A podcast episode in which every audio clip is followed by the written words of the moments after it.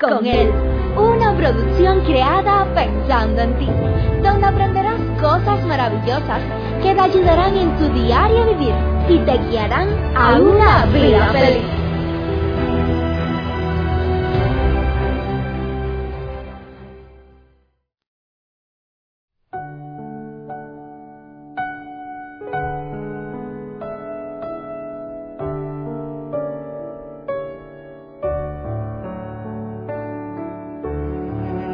¿Estás contento, feliz, satisfecho y realizado con la vida que llevas? O quizás eres de aquellas personas que quisieras hacerle cambio a tu vida. Hola mi amada familia.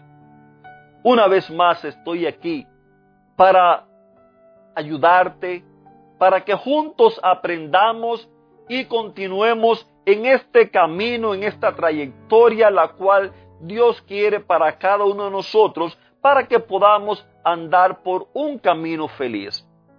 Ayer hablamos acerca de los hijos consentidos y no es bueno. No es bueno negarle todo al muchacho. Como tampoco es bueno darle todo al muchacho. Entonces, en la Biblia nosotros encontramos eh, muchos consejos los cuales lo van a guiar a usted y sobre todo pídale a Dios que lo guíe, que lo dirija, para que usted como padre pueda el día de mañana ver a sus hijos caminar por un buen camino y usted no tenga que sufrir las consecuencias de haber descuidado la educación de sus hijos. Ahora, hoy vamos a estudiar acerca de hijos con sentido. No consentidos de que, de que en el término que salen malcriados, que salen malformados. No. Este es un consentido que es todas las letras juntas. Hoy vamos a estudiar hijos con sentido, o sea, está separado. Hay un sentido para la vida de tus hijos. Hay un sentido para tu vida. El propósito, vamos a seguir usando la ilustración que veníamos usando acerca de el pastor y la vara. El propósito del pastor de las ovejas es que su rebaño se incremente, que sea sano, que sea fuerte, que sea fructífero. Que los nuevos bebés crezcan fuertes, sanos y saludables. Queridos amigos, y usted a lo mejor que quizás no sabe mucho o no le interesan los animales, usted puede decir, ¿Y qué me interesa a mí los animales? Mis hijos no son unos corderitos, mis hijos eh, eh, son seres humanos. Bueno, pero es que vamos a ver qué es lo que nosotros aprendemos, no de los corderos, sino del pastor, que el pastor es una persona real. Es un hombre, así como usted y así como yo. Mire, como le decía en el día de ayer, la vara nunca se usaba para maltratar a las ovejas. Usted posiblemente que al igual que yo, usted cogiera muchos palos en la vida. Pero porque usted cogiera palos y ahora usted está entendiendo que eso no es lo correcto, pare por favor de darle palos a sus hijos. Porque lo más posible es que críe hijos rebeldes. ¿Escuché lo que le estoy diciendo? Pare de darle palos a sus hijos porque lo más posible es que críe hijos rebeldes. Como les decía, la vara no se usaba para golpear a las ovejas. La vara el pastor la usaba aparte de cuidar a su rebaño, lo usaba para llevarlo como especie de un bastón no sé cómo le dirán en los distintos países que me escuchan, ya que estamos hablando de más de 60 países los cuales nos están escuchando. No sé cómo le dirán al bastón. Lo cierto es que él con su vara, él iba caminando. Y otra cosa muy importante, en nuestros países acá por el occidente, la ganadería eh, eh, porcina, o, ovina, eh, vacuna,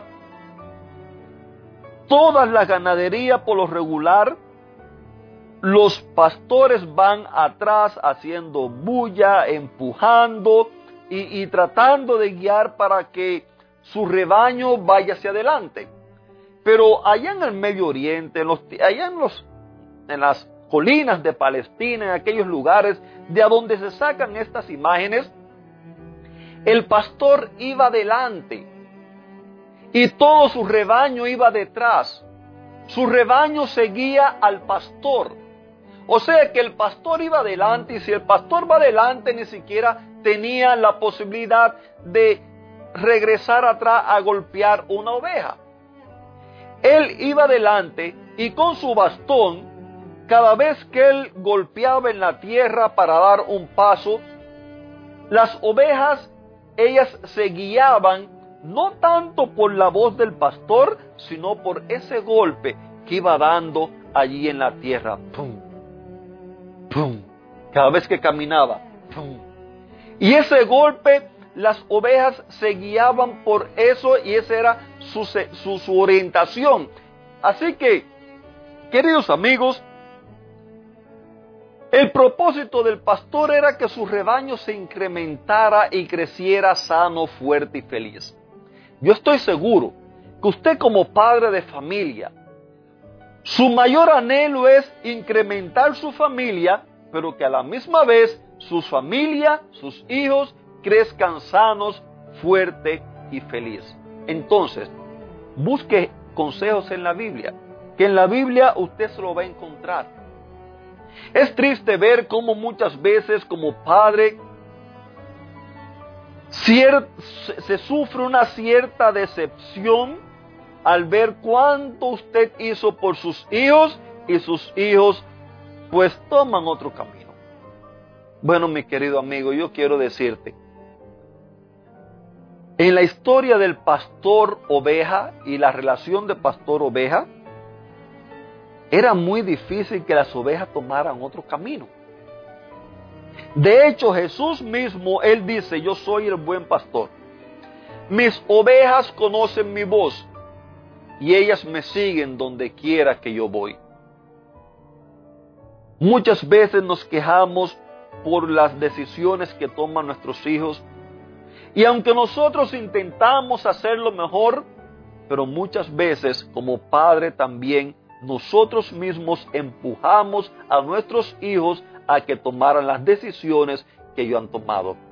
Querido amigo, con el pasado ya tú nada puedes hacer. El pasado tú no puedes cambiarlo. Pero tú puedes pedirle a Dios. Tú puedes pedirle a Él que te guíe, que te dé la sabiduría, que te dé la inteligencia necesaria para colaborar a cambiar el futuro. Eso sí puedes hacerlo. No te lamentes ahora por decir, ah, si yo hubiera sabido, yo no hubiera criado a mi hijo de esta manera. Ya lo que hiciste, ya lo hiciste. A mí también me ha sucedido. Y esto yo se lo he dicho a mi esposa, mira, con el pasado ya no podemos hacer nada. Ya no se puede cambiar el pasado. El pasado ya pasó. Pero sí podemos aprender y a pesar que nuestros hijos ya tienen ya 26, 31 y 32 años, pero nosotros aún seguimos estudiando y aprendiendo cómo guiar a nuestros hijos. Aunque ellos toman sus propias decisiones, pero nosotros siempre vamos a buscar darle lo mejor. Vamos a buscar enseñarles cuál es el mejor camino. Vamos a buscar guiarlos por el mejor camino. ¿Por qué? Porque queremos el bien para ellos. Así como mismo el pastor quería el bien para sus rebaños, nosotros también como padres queremos el bien para nuestros hijos. Dice en Efesios 1, 7 y 8, Dios que es tan rico en gracia y bondad, compró nuestra libertad con la sangre de su Hijo y perdonó nuestros pecados. Él desbordó su bondad sobre nosotros junto con toda la sabiduría y el entendimiento. Queridos amigos, en Cristo Jesús, en la Biblia, nosotros encontramos toda la sabiduría y el entendimiento para poder llevar hacia adelante una familia sana, una familia feliz, una familia fructífera, hijos que puedan ser de bendición todas estas cosas nosotros la encontramos. Dios desbordó en sabiduría y en entendimiento. ¿Has tenido problemas hasta ahora para educar a tus hijos? ¿Has tenido problemas hasta ahora para llevar tu vida? En la Biblia hay abundante sabiduría y entendimiento para que tú puedas seguir hacia adelante ahora por un camino mejor. Que Dios te bendiga y que puedas gozar de esa vida abundante que Él te da.